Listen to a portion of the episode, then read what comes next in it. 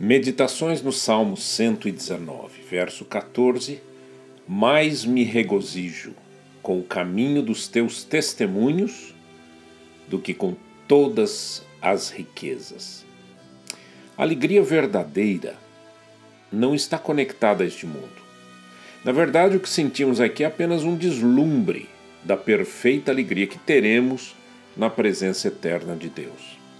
Enquanto por aqui Buscamos alegria em coisas, momentos, companhias. Queremos o melhor de tudo o que pudermos experimentar. E quando encontramos algo ou alguém que nos agrade demais, nos sentimos alegres. O salmista coloca a alegria no nível correto.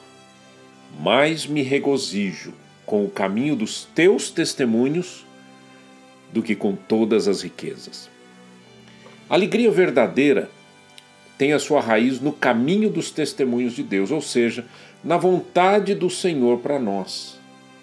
Jesus Cristo disse o seguinte aos seus discípulos: Assim também agora vós tendes tristeza, mas outra vez vos verei. O vosso coração se alegrará, e a vossa alegria ninguém poderá tirar. Ninguém poderá tirar. Como é que, como é que uma alegria pode ficar para sempre? Como é que alguém pode ser alegre e não ser interrompido no seu regozijo? A resposta é clara: a presença de Jesus. Viver uma vida nos testemunhos do Senhor nos, nos leva para muito mais perto dele.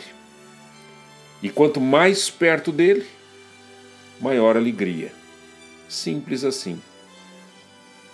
As riquezas citadas pelo salmista são a representação do que é material, do que é terreno.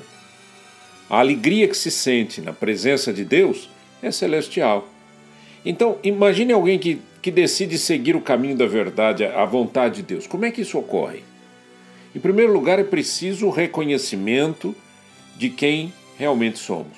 Somos pecadores carentes da presença de Deus. Através de Jesus Cristo, somos levados à presença celestial. Cristo é o mediador, o Deus encarnado que nos salvou na cruz, ressuscitando de entre os mortos.